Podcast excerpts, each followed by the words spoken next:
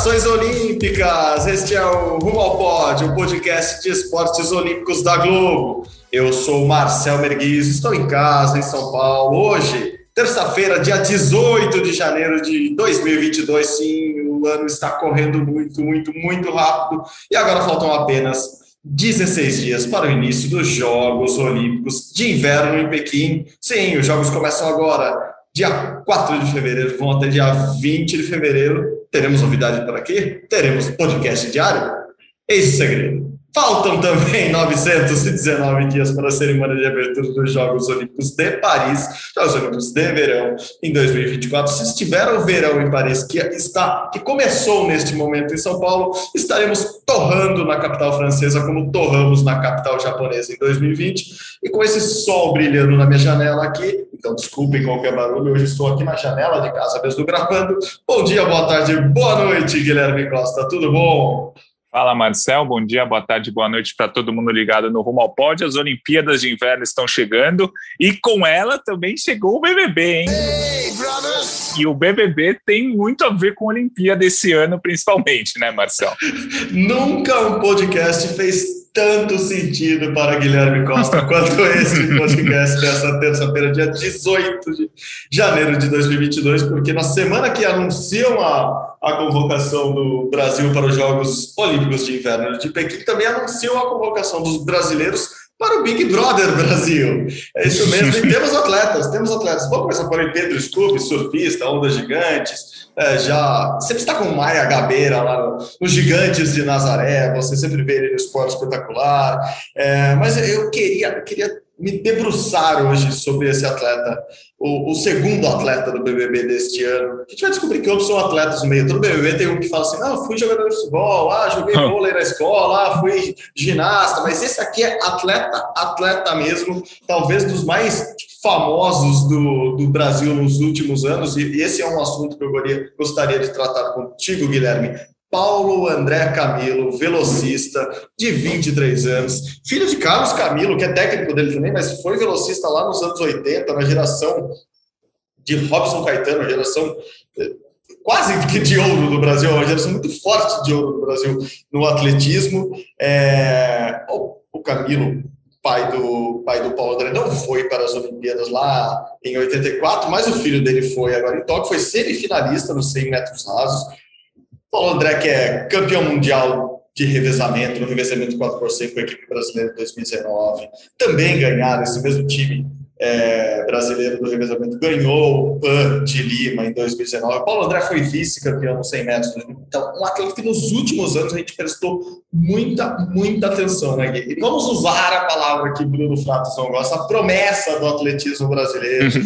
Foi o homem mais rápido do Brasil nos últimos anos, com 10 segundos e, e dois centésimos 100 metros, só não batendo a marca de Robson Caetano, que ainda é o recorde brasileiro dos 100 metros, lá com 10 segundos cravados. Ele foi passado esse ano, o Eric Felipe já conseguiu fazer o 10 e 1, ficou mais perto de quebrar essa marca, mas o Paulo André já correu a 9,90 naquele fatídico noite, quase dia, quase noite, noite, quase dia lá, final, final de tarde lá em Bragança Paulista, fez 9,90, mas o vento ajudou bastante, então não foi homologada essa marca. Enfim, estamos falando de um grande atleta brasileiro, um grande atleta brasileiro e logo que ele entrou, ele entrou como VIP, né? Ele entrou como famosões lá no, BBB. Ontem eu estava lá muito atento é, ao início do BBB e muita gente nas redes sociais comenta assim: ah, esse é o famoso quem? Ah, Paulo, Paulo André, achei que era o zagueiro do Atlético do Corinthians. Enfim, o esporte olímpico brasileiro ainda não tem moral, e o cara entra como VIP, um cara conhecido, e as pessoas não sabem quem é, a gente precisa mudar isso, vamos botar esse podcast para rodar nas escolas aí, nas praças públicas, pelo amor de Deus.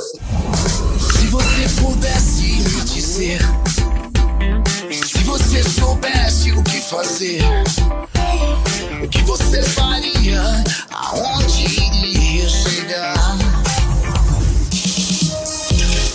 Chega mais, vem pro camarote. Meu nome é Paulo André Canu de Oliveira, nasci em Santo André, é, São Paulo. Hoje posso dizer atleta olímpico. Sou pentacampeão nacional na prova dos 100 metros. É um dos sonhos que eu tinha de ser pai cedo mesmo, é, porque eu quero um dia que ele esteja na arquibancada gritando é, por mim, né? Torcendo por mim. Eu costumo ser é, um cara bem, bem vaidoso. Gosto de ser é, o diferente no, nos lugares. Eu mereço ganhar o BBB porque eu nasci para vencer.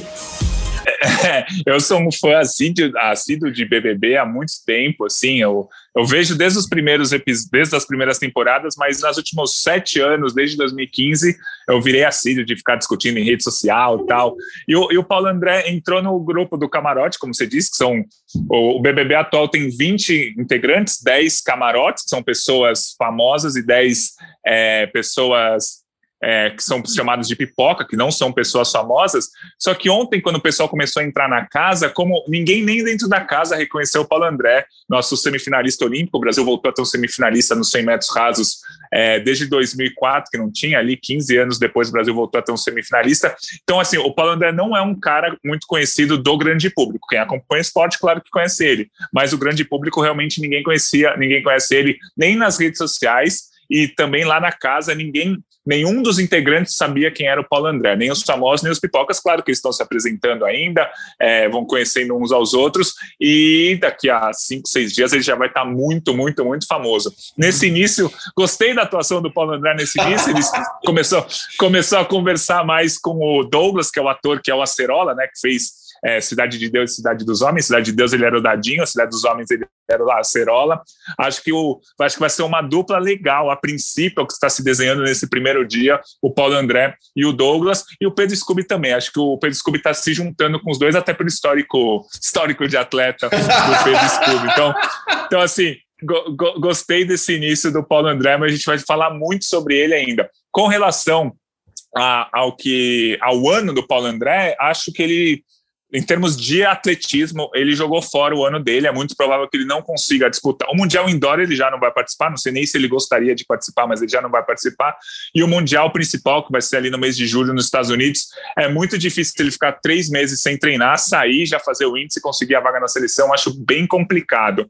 É, mas é uma escolha dele, é uma escolha da carreira dele. Ele faz o que quiser com a carreira dele, não, não sei se está certo ou errado, mas esportivamente o ano de 2022, pelo que parece, se ele for bem no BBB, ficar dois meses, dois meses e meio, está praticamente perdido, porque um atleta ficar dois meses e meio sem treinar, é, praticamente não tem o que fazer durante a temporada inteira. Claro que tem uma academia lá dentro da casa, tem uma academia, mas ele não, não consegue treinar para valer como se fosse um, um atleta mesmo. Então, eu vou torcer para ele, porque é um cara que sempre foi muito legal com a gente, é um atleta olímpico, ele pode trazer relevância para o atletismo, para a prova dos 100 metros rasos, mas eu acho que o ano de 2022 dele ficou bem comprometido em termos esportivos, né? O Mundial de Julho é muito, muito, muito complicado ele conseguir a vaga, a não ser que ele seja o primeiro ou segundo eliminado e daqui a 15 dias já esteja treinando de novo. Vamos acompanhar, vamos, vamos acompanhar, mas gostei, por enquanto eu estou gostando do Paulo André.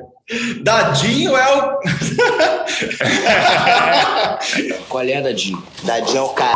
Meu nome agora é Zé Pequeno, pô.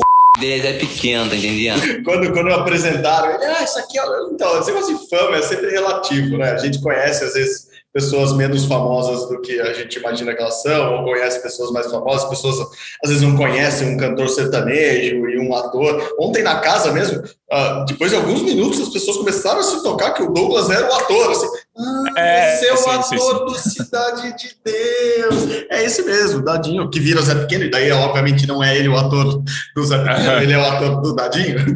É, e eu não vou falar o palavrão aqui da, da célebre frase de Dadinho Zé Pequeno.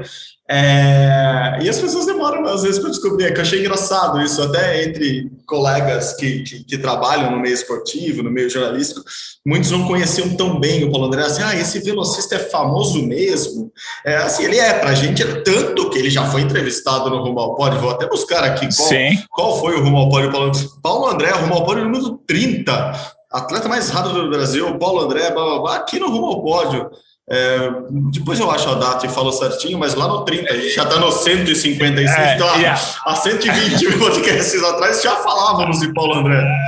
A gente entrevistou ele também no Prêmio Brasil Olímpico de 2019, Exatamente. que a gente gravou o podcast lá e entrevistamos ele durante um bom tempo. Exatamente, ele 2019, depois ele abre 2020 com a gente, então Paulo André é, sim, para a gente um atleta muito importante, como vocês disse, é um atleta que no, no meio é, é, muito. Vamos falar bastante de Paulo André. Estou com vários assuntos aqui na pauta sobre ele. Ele, ele é muito querido por muita gente. A, a prova disso, é, eu estava nesse final de semana no STU de Criciúma. E, e, cobrindo lá o Street Park, o Street Park, o Skate Street. na semana que vem tem, tem o, o Skate Park.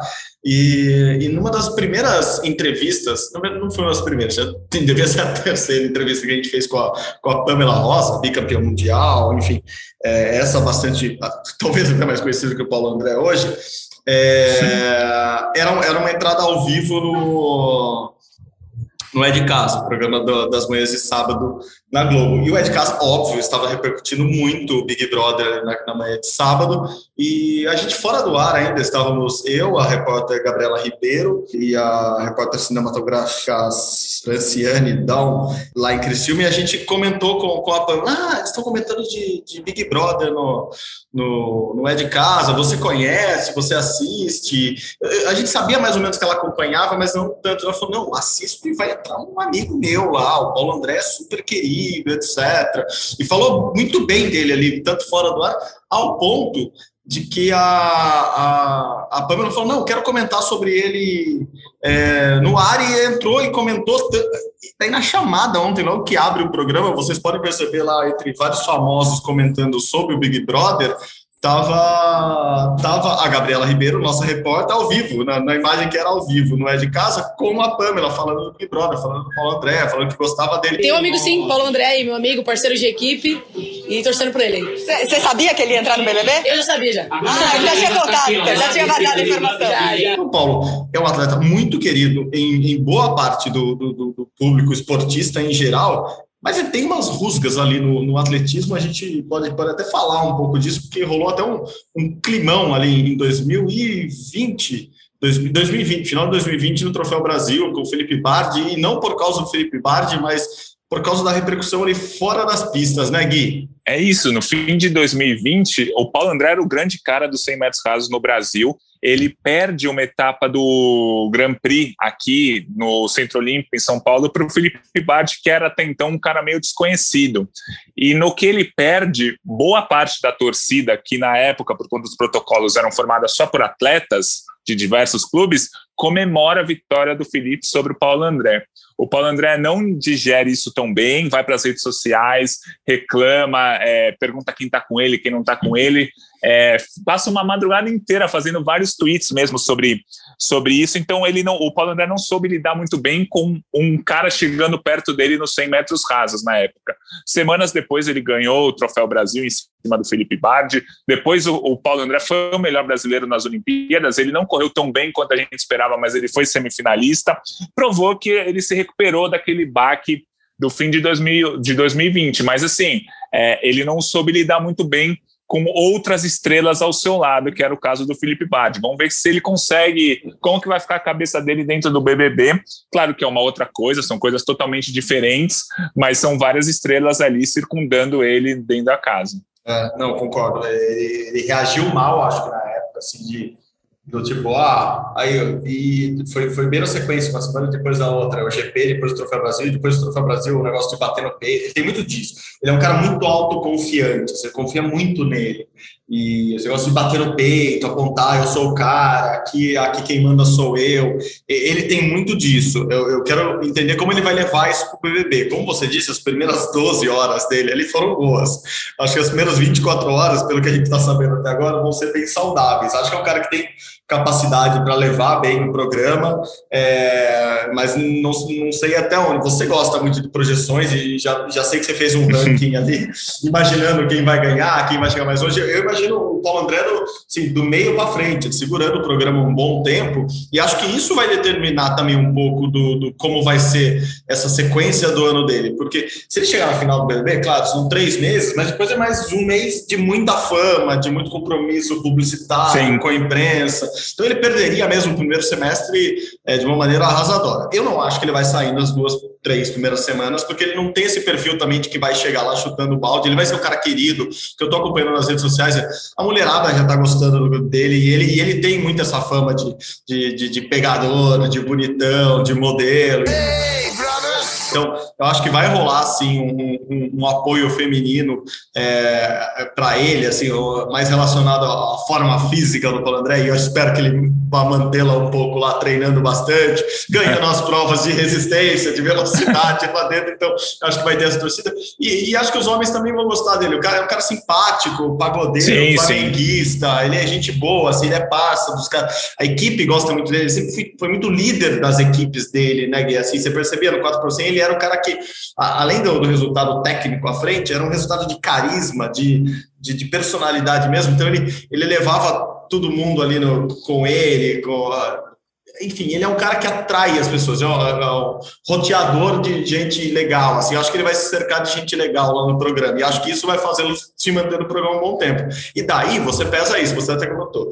Agora, no começo do ano, o que, que ele teria? Ele teria, esportivamente, o sul-americano de atletismo, que para ele, acho que já, já passou a ser irrelevante, ele não estava nos planos dele, que eu apurei é, por fora, que ele não iria já para o sul-americano, que agora em Cochabamba, na Bolívia, é 19, 20 de fevereiro, que ele não iria para o Mundial de, Indoor em Belgrado, na Sérvia, em março, assim, não estava nos planos, ele não tinha marca ainda para correr os 60 metros, não ia, assim. Então, fevereiro e março ele faria a base dele ainda, treinaria se fosse um ano comum para ele fora do BBB. Sim, se planejando para o Mundial que vale, Mundial de Atletismo no Oregon esse ano, Estados Unidos, é, começa dia 15 de julho. Eu acho, se ele sair logo da casa, até fevereiro, e não for um, um boom na vida dele, claro que já mudou a vida dele, é, já Sim. mudou, o esporte olímpico brasileiro está sendo visto de outras maneiras nesses próximos dias. Já mudou. Mas ele teria tempo suficiente para voltar e treinar para esse Mundial de Atletismo ao ponto de conseguir pelo menos a vaga no revezamento, assim, assim estar lá. É, não, ah, ele vai ser finalista dos 100 metros, não sei, talvez não mesmo, se talvez nem fosse é, um plano, claro, claro que ele planeja ser campeão olímpico sempre, mas talvez estivesse nos planos ganhar é, o ouro no, no, no, Mundial desse ano, é, sabendo da capacidade dele. Mas é um cara muito novo, ele tem 23 anos, então talvez fosse um Mundial de passagem de novo, o próximo ciclo, é, Paris, próximos Mundiais, ele está sim no, no, auge da forma dele. Então acho que ele ainda pode disputar esse Mundial de Atletismo, claro que vai depender como vai ser o BBB dele. Mas o que eu entendi é que ele não tinha um plano tão forte para esse primeiro semestre do ano mesmo, 2021. E você falou muito bem aqui, é, não é aquele ano de folga de todo mundo no ano pós-olímpico tradicional, mas para ele seria um ano mais tranquilo. Eu acho que tem muito a ver também com os resultados que ele não deu ano passado. Então ele está reconstruindo a carreira dele que ele vai abandonar atletismo, como muita gente falou nas redes sociais? É claro que não. Assim, duvido que ele, que ele abandone. Ele é um cara de projeção, um cara que tem futuro no atletismo. Duvido que essa escolha dele tenha sido para não quero mais participar do atletismo. Imagina o Paulo André correndo por muitos anos ainda e sendo um dos principais atletas brasileiros por muitos anos. Talvez ele tenha dado um tempo nesse primeiro semestre para ganhar em outra área, que é a parte da fama, ganhar na parte artística dele, que ele gosta muito, a gente sabe, ele é um cara artístico que gosta de aparecer. É, e no atletismo ele ia aparecer quando ele desse resultados gigantes. Ele não estava dando, mas eu não acho que acabou a assim, não vem com essa história de é o fim agora, olha a opção que o cara fez, preferiu estar no BBB do que continuar competindo. Não é isso. Acho que isso a gente, se avaliar assim, avalia errado, mas claro, o BBB é um, é um, é um monstro de audiência e de repercussão. A gente só vai saber dia após dia como vai ser a vida do Paulo André nos, nos próximos dias, meses e quem sabe anos. Que é, ele tem a, as redes sociais do Paulo André tem postado bastante ele treinando lá na casa, correndo na esteira, tem uns, uns halteres lá para fazer, mas não é o treino normal que um velocista faz. É, o, o, a gente tem o Troféu Brasil de Atletismo, que é a última seletiva para o Mundial, entre os dias 23 e 26 de junho. Então, se ele ficar até o fim do BBB, que deve ser o meio de abril, dificilmente ele vai conseguir pegar forma para disputar o Troféu Brasil em junho. Se ele sair ali nas duas, três primeiras semanas, acho que acho que aí dá tempo. Mas é o que você falou, ele não tem o perfil de uma pessoa que sai nas duas ou três primeiras semanas. Ele é um cara bem gente boa, bem legal, um pouco mais na dele, quem costuma sair nas primeiras semanas ou são os caras, as pessoas que vão são totalmente espalhafatosas e, e, ninguém gosta muito de gente que queria muito aparecer, ou são pessoas muito plantas, que também não é o caso do Paulo André. O Paulo André tem uma personalidade forte. Então acho que ele vai ficar algumas semanas aí. Na minha projeção do BBB, ele vai ficar. Eu fiz uma projeção eu totalmente vi, aleatória. Foi antes de começar o BBB, foi faz 24 horas, antes de, de, eles entrarem na casa. Eu coloquei ele em décimo lugar. São 20 participantes. Ele iria 10 semanas, iria até o meio de, de março ali. Acho que fica difícil para ele voltar. Mas é o que você falou, dá, assim, a carreira dele não acabou de jeito nenhum. Com 23 anos, ele pode ficar ficar esses seis meses sem treinar, treina muito o segundo semestre e aí vai Exato. com tudo em 2023, que 2023 é o ano pré-olímpico, é o ano que ele vai tentar já conquistar a vaga, é o ano de Jogos Pan-Americanos, que é muito importante para atletas como ele. É, então, acho que é isso. Acho que o, o Paulo André assim, é difícil julgar se ele fez a escolha certa ou não de ir para o BBB, mas a carreira dele não acabou.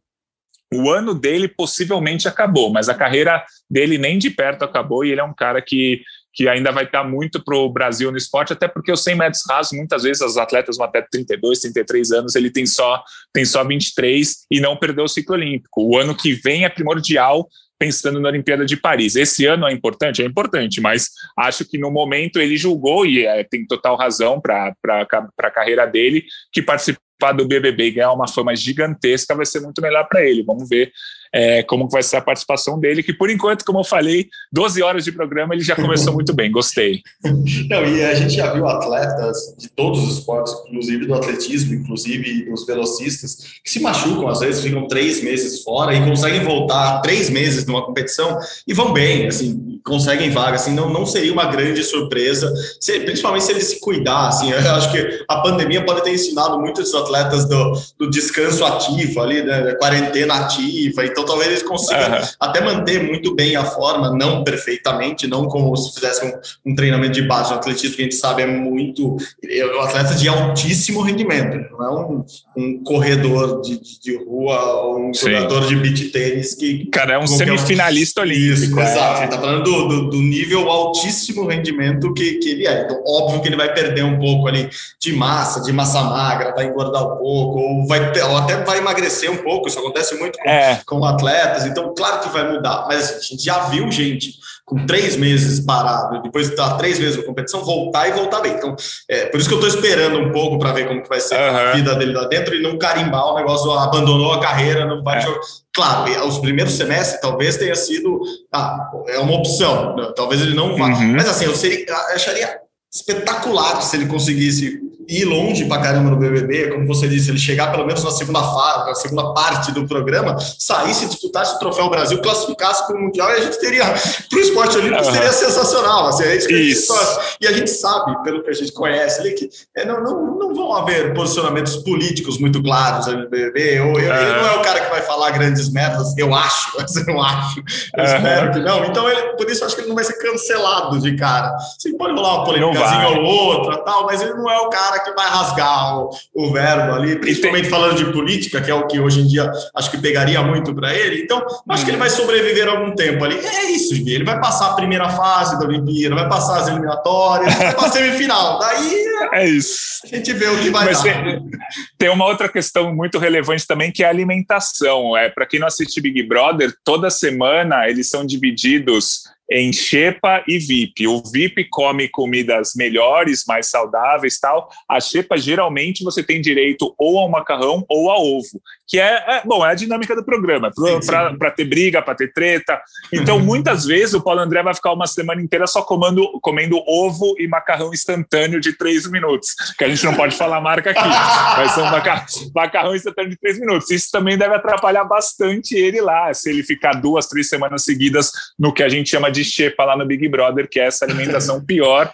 É, então, isso também acho que pode fazer uma diferença se ele ficar muito tempo no BBB. Mas é isso, acho que a gente vai seguir toda semana aqui, a gente vai fazer uma avaliação curtinha, mas teremos uma avaliação sim do Paulo André, que é o nosso semifinalista olímpico. Hoje tivemos a, a primeira, a primeiro primeira parte toda do podcast dedicado principalmente a ele. Claro que a gente está falando um pouco do programa, porque o programa, obviamente, tem muita audiência. É, para o Brasil é inegável e a gente não deixaria de comentar, mesmo que se não tivesse atletas é, de altíssimo rendimento lá dentro, se não tivesse atletas olímpicos lá, nós comentaríamos o mesmo, porque você principalmente é fã, eu, eu acompanho também. Então, comentando com o Paulo André lá, alguém que já esteve nesse podcast, como eu bem disse, claro que vamos prestar uma atenção diferente, uma atenção maior e, e vamos atualizando o, o, giro, o teu giro BBB na Ana Maria Braga, é o nosso giro BBB barra Paulo André barra atletismo, com pinceladas de Pedro Scooby, que também é atleta, um outro, não, não imagino Pedro Scooby nas Olimpíadas, mesmo com o surf estando lá, mas Isso, só, só uma aqui sim, fala, fala. Uma última coisa sobre BBB, o Arthur Aguiar, que é um dos participantes do Camarote, ele é ator, cantor, inclusive fez Malhação, que eu, eu também sou fã de, no, sou fã de novela, ele fez Malhação em 2015, é, a Malhação até que está reprisando atualmente, o Arthur Aguiar ele já foi nadador, assim, até os 18 anos ele nadou, competiu em campeonatos estaduais de categoria de base e tal. Então não, ele não é um atleta olímpico, mas ele é um ex-nadador competitivo assim até 18 anos. E a gente teve no BBB 4, se não me engano, o Zulu, que é um atleta do Sim. wrestling. Ele participou do BBB 4, depois disputou os Jogos Pan-Americanos,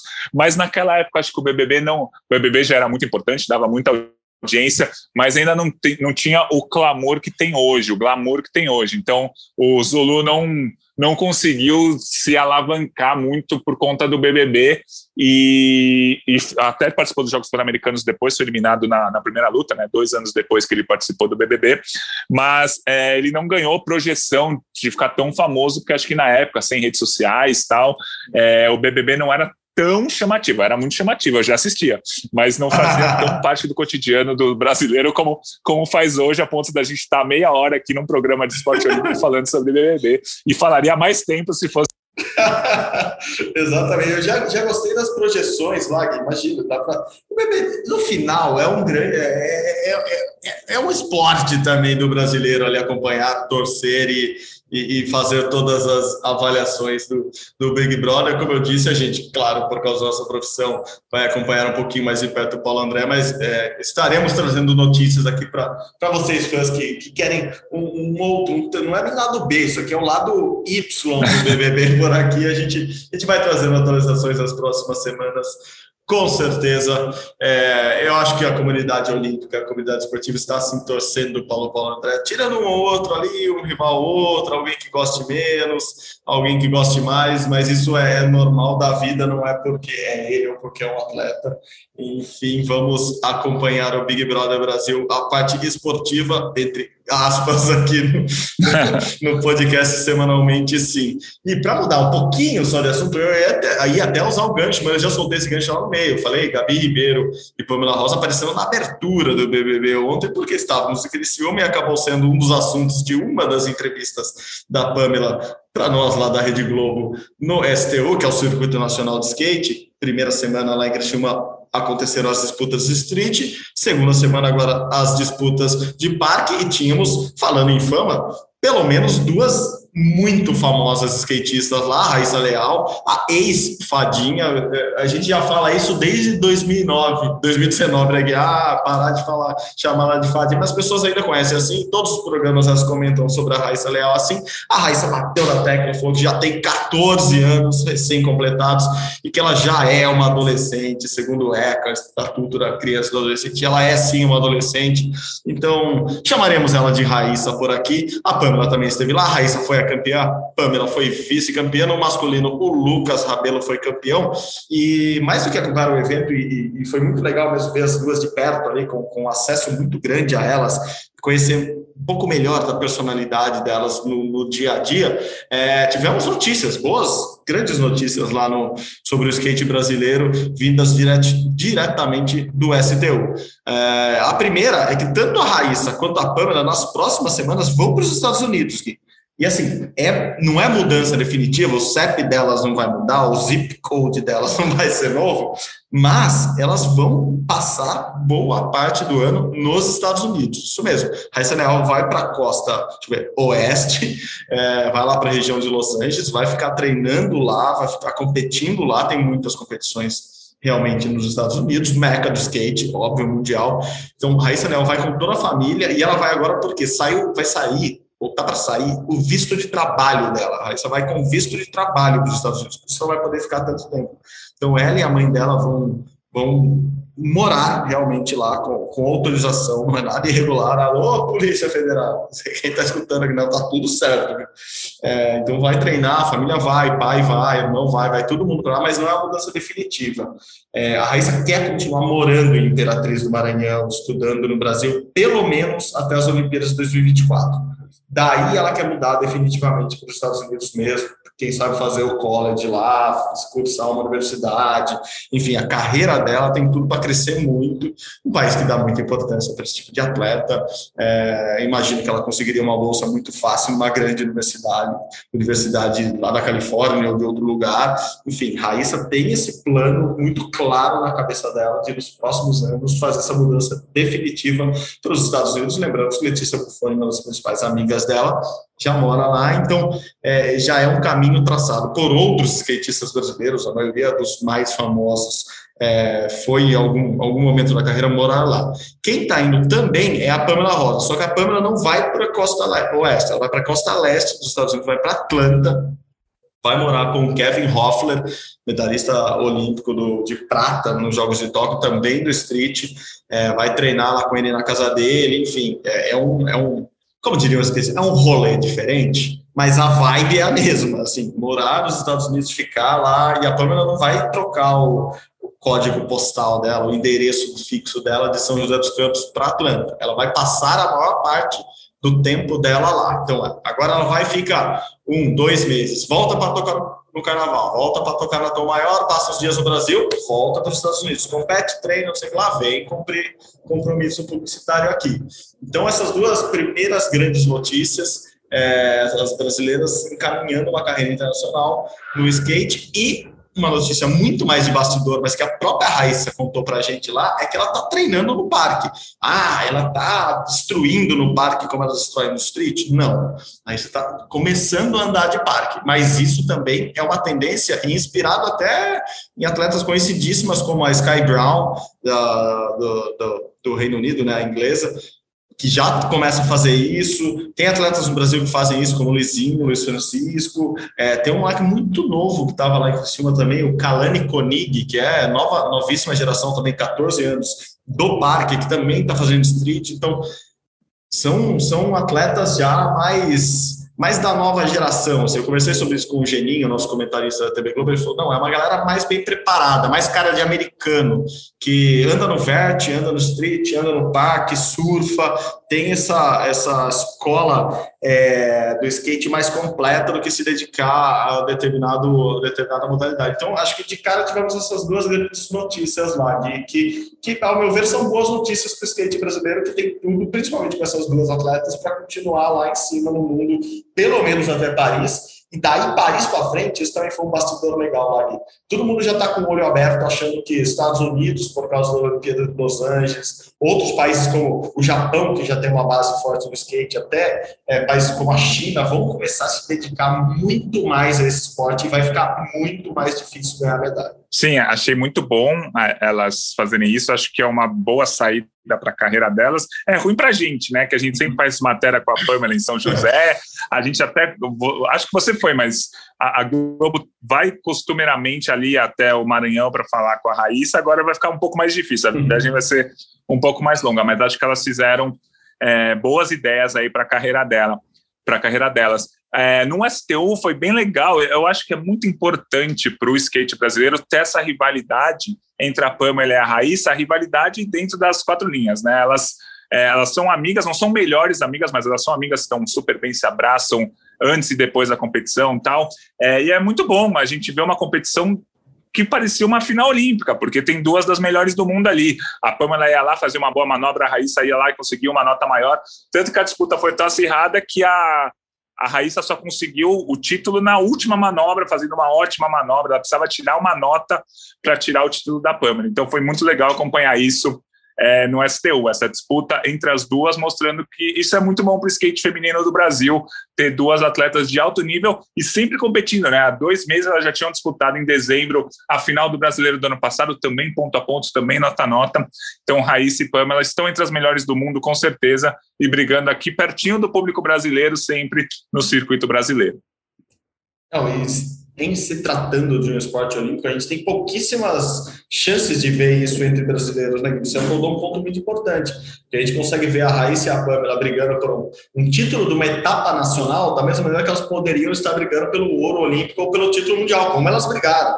É, isso a gente vê no surf também, hoje em dia, com o Ítalo, com com Medina e com, enfim, uma geração muito forte do Brasil. A gente viu isso um tempo no vôlei de praia, quando o Brasil tinha um domínio maior, que você podia ver uma final de circuito brasileiro aqui no Guarujá, em Santos, em Saquarema, como podia haver a final do Mundial entre brasileiros nos Estados Unidos ou na Europa, e, e, e meio que vai acabando por aí, assim, não tem mais tantos brasileiros dominando algumas modalidades ou provas olímpicas. Então, isso é muito legal com o público é, de volta às arenas, isso com certeza inspira muito a, muitos atletas é, a, a, competirem, a entrarem no esporte, é, eu fiquei muito admirado com o jeito que a, que a, que a Raíssa trata o público, assim, ela ficou, depois de conquistar o título, estava no sol, mas um sol, assim, absurdo, para quem está acompanhando o noticiário, o clima, a temperatura no sul do país está absurdamente alta nos últimos dias e promete continuar alta, então lá estava muito quente, a prova acaba por volta no meio-dia e a Raíssa fica com o pai dela, o Haroldo, até, sei lá, uma da tarde atendendo fã, dando autógrafo no sol, claro, o pai protegendo ela com um guarda-sol gigante, e, mas ela continua atendendo, tirando foto com todo mundo, dando autógrafo, atenciosa e brincando, assim, ela é uma menina ainda, né, adolescente, mas é uma adolescente é, com as pulseirinhas dela, com as brincadeiras dela ali fora, com as dancinhas dela, mas na hora que ela entra na, na pista, é, é, incrível o senso de concentração, assim, o foco que ela tem em dar a manobra certa, ela é muito, muito habilidosa, assim, é impressionante. E como ela é magrinha ainda, apesar de estar tá crescendo, a Raíssa está mais alta, já está ficando bem esguia, ela é muito leve ainda, então ela consegue dar manobras que muito pouca gente consegue dar no, no street. Ela deu manobras novas nessa etapa, e, e como era uma pista que favorecia mais ela do que a Pamela, é, para explicar, assim, a Pamela é mais forte, é mais rápida, é maior, né? É, e tem mais potência. Então, numa pista maior, com um corrimão mais alto, com obstáculos mais altos, a, a, Pamela Rosa tem uma tendência a ser favorita sobre a Raíssa. Ela consegue fazer manobras melhores em rampas mais altas, em pistas mais difíceis, mais rápidas, porque ela tem mais potência. É, já a Raíssa se favorece nessas pistas um pouco menores, lá a pista era grande, larga, tinha vários obstáculos, ela consegue criar coisas novas ali. Então temos uma, uma rivalidade, sim, é, muito boa ali entre duas atletas diferentes, mas muito parecidas no potencial de, esportivo e, e ao mesmo tempo elas são super amigas. Quando, quando, quando estão juntas elas brincam, elas se falam, elas trocam ideias. Então isso é muito legal, a convivência delas é muito boa, não é ruim. É, se alguém achava que, que tinha uma, uma, alguma, alguma coisa ruim entre elas, não, não há. Elas se dão muito bem sim e tomara, tomara que continuem se dando bem e, que voltem bastante para o Brasil, como você disse, para a gente falar bastante com elas. última, última, último bastidor aqui, essa eu não podia nem contar, vou contar, porque o Rumal pode, pode tudo. É, talvez, talvez tenhamos o um Mundial de novo aqui em São Paulo no final do ano. Isso seria maravilhoso. Assim, há uma disputa ainda, é, a gente falou no primeiro programa do, do ano que não, não estava decidido, fechado o calendário de skate, né, Gui? É, há essa possibilidade. O Japão também está na briga, é, há uma conversa muito grande. Vai ter etapa lá da Street League no final do ano é, no Rio de Janeiro, e uma das ideias é trazer o Mundial para São Paulo logo depois dessa Street League. Já aproveitaria que os atletas estariam no Rio para as competições e, emendaríamos com um Mundial em São Paulo, como houve em 2019, quando a Pamela ganhou pela primeira vez o título mundial. A primeira vez que trabalhamos juntos numa cobertura de skate, né? Primeira vez que entrevistamos Raíssa Leal, ainda com 11 anos. É, então, talvez tenhamos novidade nesse 2022, lá para o finalzinho, eles ainda não sabem quando. 2022 é um ano estranho, né? Porque tudo apertou, muitos mundiais, tem Copa do Mundo de Futebol em novembro, dezembro, então acho que o calendário todo vai se readequando ali. Tomara, para eu estou na torcida desse Mundial para São Paulo. Quer dizer, se for no Japão e resolverem mandar nós dois para o Japão, a gente está aí, né, Rede Globo? Manda, manda a gente para lá, porque pode ser mais título brasileiro, mas também se for em São Paulo, já está aqui do ladinho de casa, tá aqui. É, eu, eu acho que vale, primeiro, a gente já falou muito dos calendários dos campeonatos mundiais ano que vem, e a gente e não tinha o calendário do skate ainda, continua não tendo, estamos com as possibilidades abertas, como você falou. E acho que só para fechar, acho que é, é importante a gente falar existe uma briga aberta no skate, isso eles é, postam nas redes sociais, da Letícia Buffoni com o Kelvin Hoffler. Letícia Buffoni, uma das melhores do mundo no skate street, e o Kelvin, um medalhista olímpico também no skate street. A Pamela é muito próxima ao Kelvin, como você falou, ela vai morar lá no Kelvin, é, em Atlanta com o Kelvin.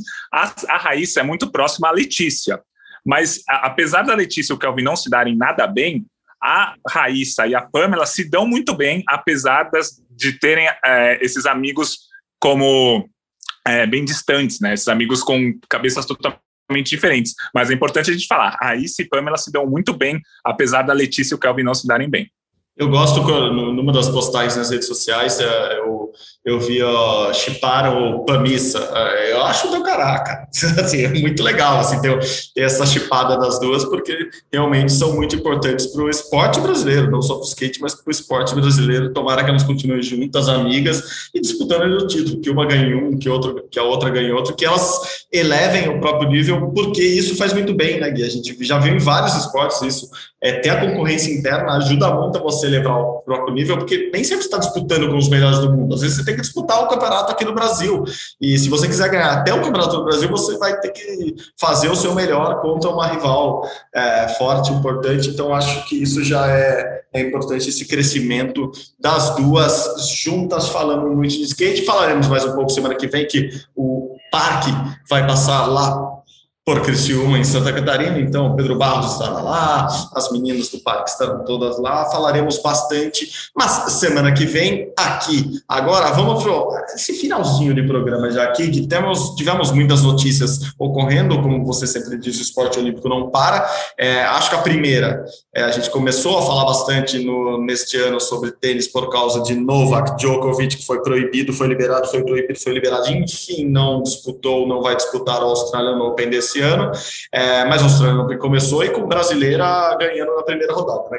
Isso, a Beatriz Haddad, que na semana passada ganhou em duplas o WTA de Sydney na Austrália, o WTA 500, que é a, a maior conquista da carreira dela até o momento, ela já venceu a primeira rodada nessa madrugada que passou, ela enfrentou uma americana que veio do, qualif do qualifying. E agora vai enfrentar na segunda rodada a Simona Halep, tentando aí pela primeira vez na carreira ir até a terceira rodada de um Grand Slam. A Simona Halep, que já foi número um do mundo, atualmente é a cabeça de chave número 14, é uma das principais favoritas aí ao título da, do Australian Open, então vai ser complicado da Bia passar essa segunda rodada, a Bia que também vai jogar duplas é, no Australian Open, e claro, o Brasil vai ter muitos duplistas, como de costume, o Marcelo Melo, o Bruno Soares, a gente vai ter também o Rafael Matos jogando duplas masculina, enfim, é, as grandes chances do Brasil estão na dupla, mas a gente está de olho na Bia, que começou muito bem em simples.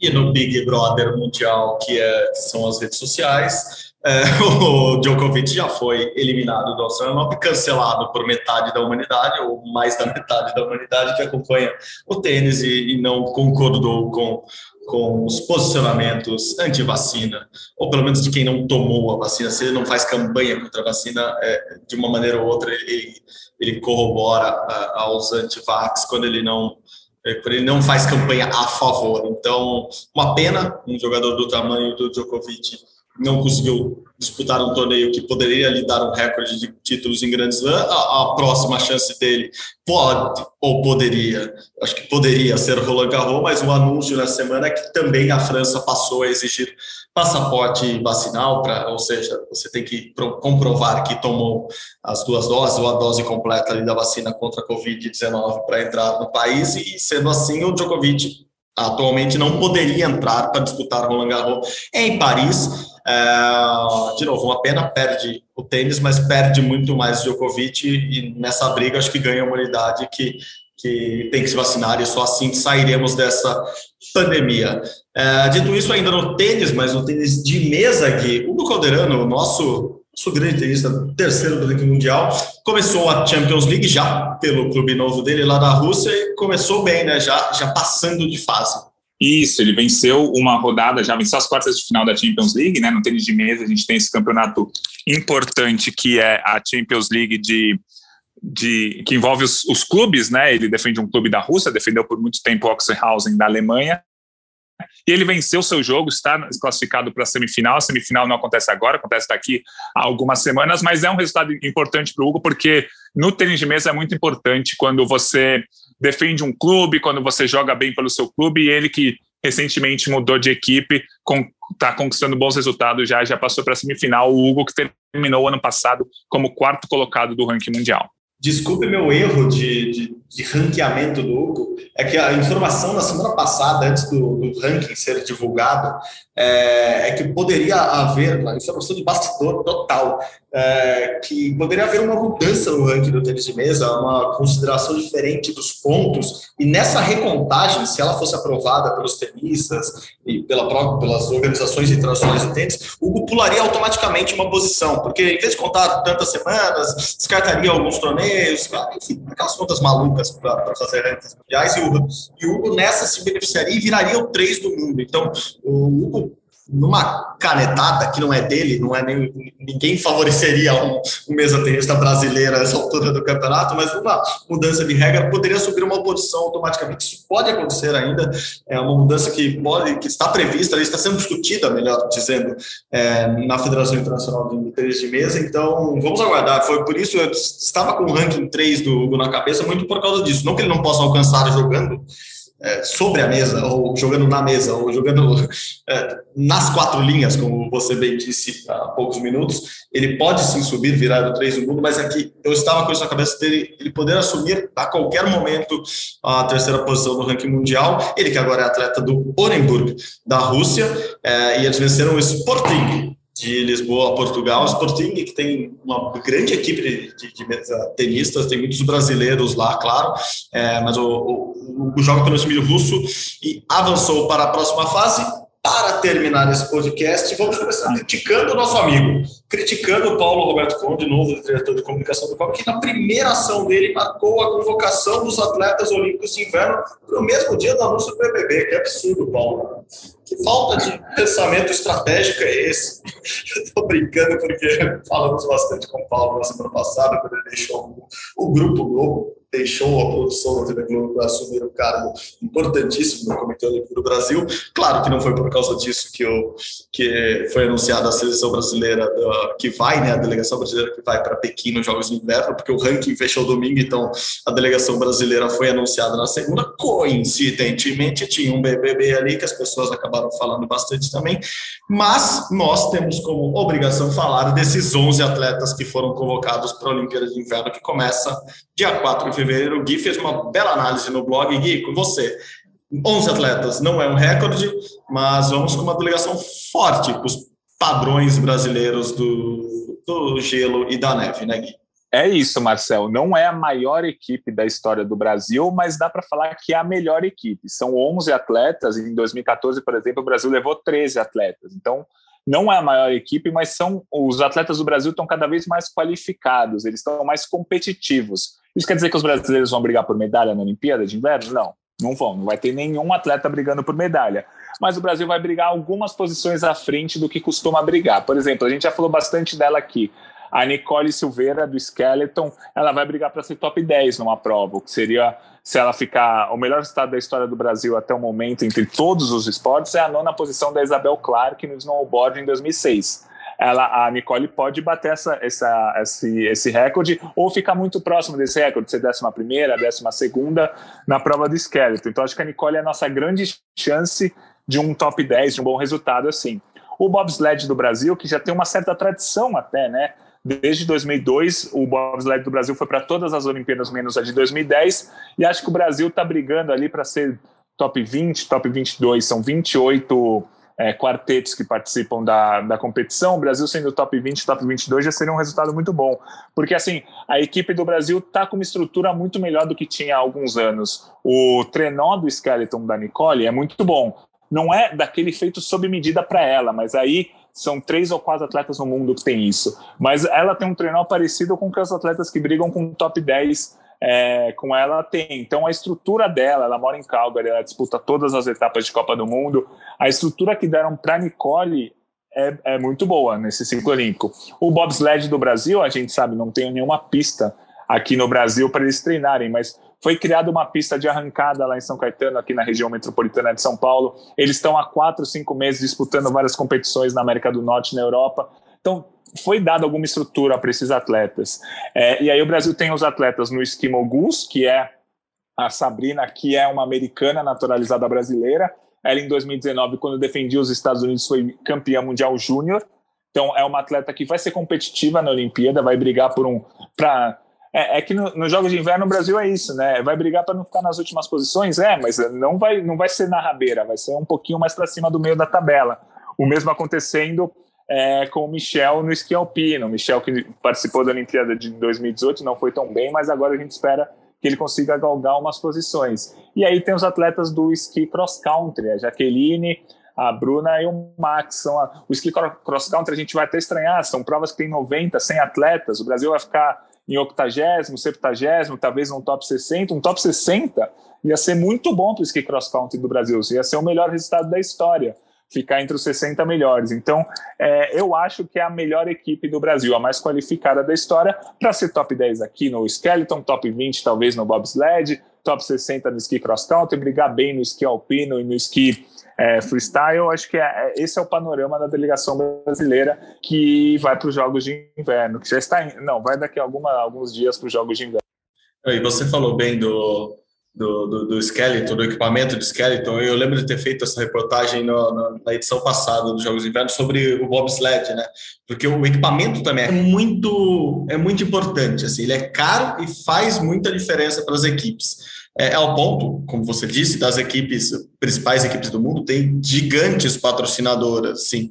É, são as grandes montadoras do mundo que fazem é, um equipamento de bobsled é, lá na grande fábrica deles. Estou tentando dar voltas aqui para não ficar falando nomes de marcas, mas é basicamente isso. Assim, é como se fossem carros de Fórmula 1 sendo feitos especificamente para aquele para aquele evento, então são desenvolvidos sobre medida, com altíssima tecnologia, são muito caros, e o Brasil, há duas, três edições, quando começou a disputar as Olimpíadas nesse esporte, é, o Brasil comprava o, o trenó de segunda mão da Olimpíada passada. Assim, assim, o Brasil usava em 2022, o trenó que essas equipes usavam em 2018, e mesmo assim o de segunda mão, não era nem o novo. Na edição passada já mudou, assim, o Brasil já começou a comprar só o segunda mão. Então já era o modelo 2022, só não, era, só não era o modelo mais caro. Assim, você vai numa concessionária de carro, antes o Brasil comprava só o carro usado, assim, o carro usado e antigo, velho. Agora ele compra o carro é, do ano ou da atual geração daquele carro, mas não com o melhor motor, não o de ponta, não com todos os os equipamentos necessários para ganhar uma Olimpíada. Então, isso também faz diferença. Claro que não é só tradição, não é só atleta, é dinheiro também, o quanto se investe ali. E isso sim é uma evolução no, no esporte também de neve do Brasil. Só para arredondar esse final e passar os nomes, no final são só 11 atletas, não custa nada a gente repetir os nomes aqui mostrar a convocação certinha deles. Estou pegando aqui, você pode ir lá na página nossa no ge.globo, para Olimpíadas de Inverno, você vai ter todas essas informações. Mas os convocados são os seguintes: os esportes de neve, né? Lembrando, a Olimpíada de Inverno sempre é dividida entre neve e gelo. Então, esportes de neve. O Brasil vai no esqui cross country com Manex Silva, Jaqueline Mourão, Bruna Moura.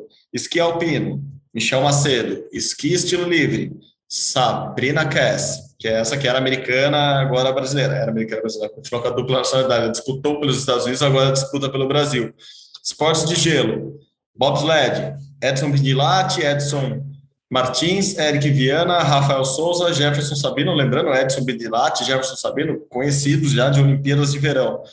E no Skeleton, a Nicole Silveira, esses são os 11 brasileiros que vão para Pequim, vão nas próximas horas, dias, então estaremos acompanhando eles nesse fuso horário maluco, sempre dos jogos, quando acontecem na Ásia. Lembrando também, TV Globo transmite ali em algumas madrugadas algum alguns esportes. Conversei com o Everaldo Marques lá no Skate final de semana, está animadíssimo para transmitir os Jogos de Inverno aqui na Globo. Ele e o Dandan serão os responsáveis. É, a Sport TV também transmite durante toda a madrugada as disputas. Muitos brasileiros é, estarão nas telinhas, a gente comentará por aqui. É, bastidor, já que esse podcast é de bastidores hoje. É, muitos esportes radicais, então se prepare para ver é, muita gente pulando, subindo, virando cambalhota, dando piruetas na sua TV, o que deixa ainda mais bonita a, as transmissões. E é isso, né, Gui? O, uma Olimpíada chegando. eu, eu, até vi o, esse final de semana a, falando da Nicole, ah, a décima posição é, é, é, possível? É um sonho, é possível sim, mas o, o, o que mais anima é que a realidade é que ela estar ali décima segunda, décima quarta, décima quinta é o é possível no sentido de é o mais provável, né? Não é só um sonho, não estamos falando nenhum absurdo. Então, para quem gosta de ganhar, tá aí a torcida pode ser para Nicole. Para quem gosta de acompanhar esportes bonitos e brasileiros competindo, tem várias opções. É isso, e acho que a gente já falou nas últimas semanas, mas é sempre bom falar. Jaqueline Mourão indo para sua oitava Olimpíada, participou já de quatro Olimpíadas de Inverno, 2006, 10, 14 e 18, no esqui, e três de verão no ciclismo mountain bike, 2004, 2008 e 2021, ou seja, a Jaqueline competiu há sete meses numa Olimpíada e já está em outra Olimpíada agora, antes em Tóquio no ciclismo mountain bike e agora no esqui cross country. Esse sim, um grande destaque para mim das Olimpíadas de Inverno, tanto no Brasil quanto internacionalmente. Acho que é um feito relevantíssimo da Jaque Mourão. Não é fácil ser atleta de inverno, de verão, ir para oito Olimpíadas, ir para uma Olimpíada em Pequim é, em 2008, no verão, agora voltado no inverno cuidado da família dela lá no Canadá, dos filhos, enfim, que mulher gigante é Jaque Mourão. Parabéns para ela, merece todos os elogios e todo, toda a atenção possível sempre. Gui, assim terminamos mais um podcast aqui, esse podcast é super especial, porque não? Falamos num assunto que você domina tanto quanto os Jogos Olímpicos, falamos de BBB, mas claro, trouxemos muito esporte também. Grande abraço, se cuida. Eu sei que dormir daqui para frente não será é, muito possível por causa do BBB, daqui a pouco por causa das Olimpíadas de Inverno. Então, bom descanso quando for possível e se cuida. Valeu, Gui. Obrigado. Abraço. Valeu, Marcel. Sempre um prazer fazer o podcast com você. Um abraço para todo mundo. Boa, boa. Esse aqui, como vocês sabem, é o Rumo ao Pódio, o podcast de esportes olímpicos da Globo, que tem a produção minha e do Guilherme Costa. A edição hoje é de Pedro Suaide, a coordenação dos podcasts aqui da Globo é de Rafael Barros e a gerência é de André Amaral. Você encontra nosso podcast lá na página do GE, ge.globo barra rumo ao pódio, ou lá no Globoplay, já viu? Tem lá, tem vários podcasts no Globoplay, o nosso está lá, de um tempo para cá a gente não fala muito, mas estamos no Globoplay também, ou no seu agregador de podcasts preferido. Muito obrigado pela companhia novamente. Saudações olímpicas. Tchau, tchau.